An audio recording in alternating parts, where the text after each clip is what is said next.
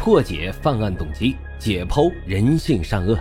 大家好，欢迎收听老白茶馆，我是主播莫不白。老白茶馆是我的首张原创播客专辑，希望大家多多的留言、点赞、订阅、打赏，也欢迎大家加入主播的新米团，来到我们白公馆。您的加入啊，就是对老白最大的支持。已经加团的小耳朵们，赶紧去私信老白，进入到我们的粉丝群中。并且领取啊，属于西米团的专属福利。好了，言归正传，我们开始讲今天的案子。二零零五年十一月二十四号，黑龙江传出了一则全国震惊的消息，说是有一个长得特别像香港影星周润发的无业青年，通过自己打扮自己，伪装假的学历，然后就向那些富婆们、富姐们展开了爱情的攻势。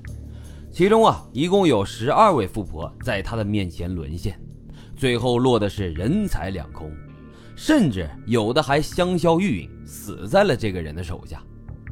那么，欺骗这十二位富婆的人究竟是何方神圣呢？今天呀，咱们就来详细的聊一聊。这个人啊，名字叫做秦风，并且呢，他还有一个另外的身份，他还是一个保外服刑犯。这秦风啊，当年二十六岁，哈尔滨人，个头呢也不高，只有一米七左右。别看他不是很高啊，但是他长得特别的帅，特别像香港影星周润发，说着一口东北的普通话。早在十几岁的时候，他就开始痴迷于计算机的技术，做过网吧管理员，还做过某个品牌电脑的售后服务维修师。反正啊，经过自己的勤学苦练呗。很快就在计算机行业混出了一些名头。他呢，先后自己设计了很多当时还比较短缺的办公软件，然后卖给了几个大型企业，也算是赚了不少钱吧。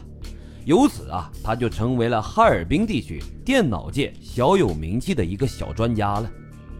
这长得帅又能挣钱，人家呀还懂技术，所以呢，当时就有很多的女孩子呀也都喜欢他。并且他自己这心里边也有点飘飘然了，没事啊就喜欢去一些迪厅啊等娱乐场所玩。在一零年之前的一天呀，有一回呢，他在一个娱乐场所玩的时候，他跟几个同伴还有一伙女青年就发生了矛盾。平时啊，除了声色犬马之外，他也沉溺于大型的网络游戏。你想啊，玩计算机的专家基本上没有哪个不喜欢玩游戏的。很快呢，他就模仿起了游戏里边的报复杀人方式。等这会儿女的走了之后，他们就尾随其中一个女青年，在一个特别偏僻的胡同里面，把这个年轻貌美的女孩就给杀了。随后把她身上的财物也是抢劫一空。这杀了人，那肯定是跑不了的。很快他就被抓获归案了。在看守所里面，这询问材料那是一摞一摞的。那是铁证如山，这秦风当时就觉得呀，完了，我这么厉害，这么年轻，还这么帅的一个人，怎么就走到死期了呢？可当时啊，这秦风还是个未成年，又不是参与杀人的主犯，所以呀，并没有被判处死刑。这秦风算是逃过一死了。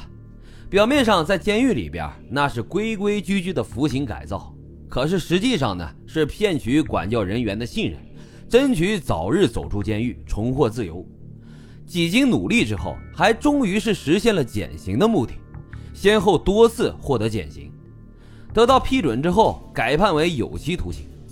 正好啊，有一次在监狱里边意外受伤了，他就申请了保外就医，还真就得到了批准。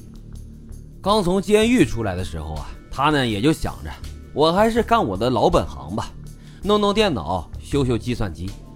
可是啊，因为他是保外就医的身份，申请不到独自经营电脑销售和维修的手续，也因为这种特殊的身份，始终也是追不到女朋友，得不到女孩子的好感。因为这些女孩她们也不傻呀，你帅，你帅有什么用啊？你还杀过人呢，谁也不敢跟他处对象。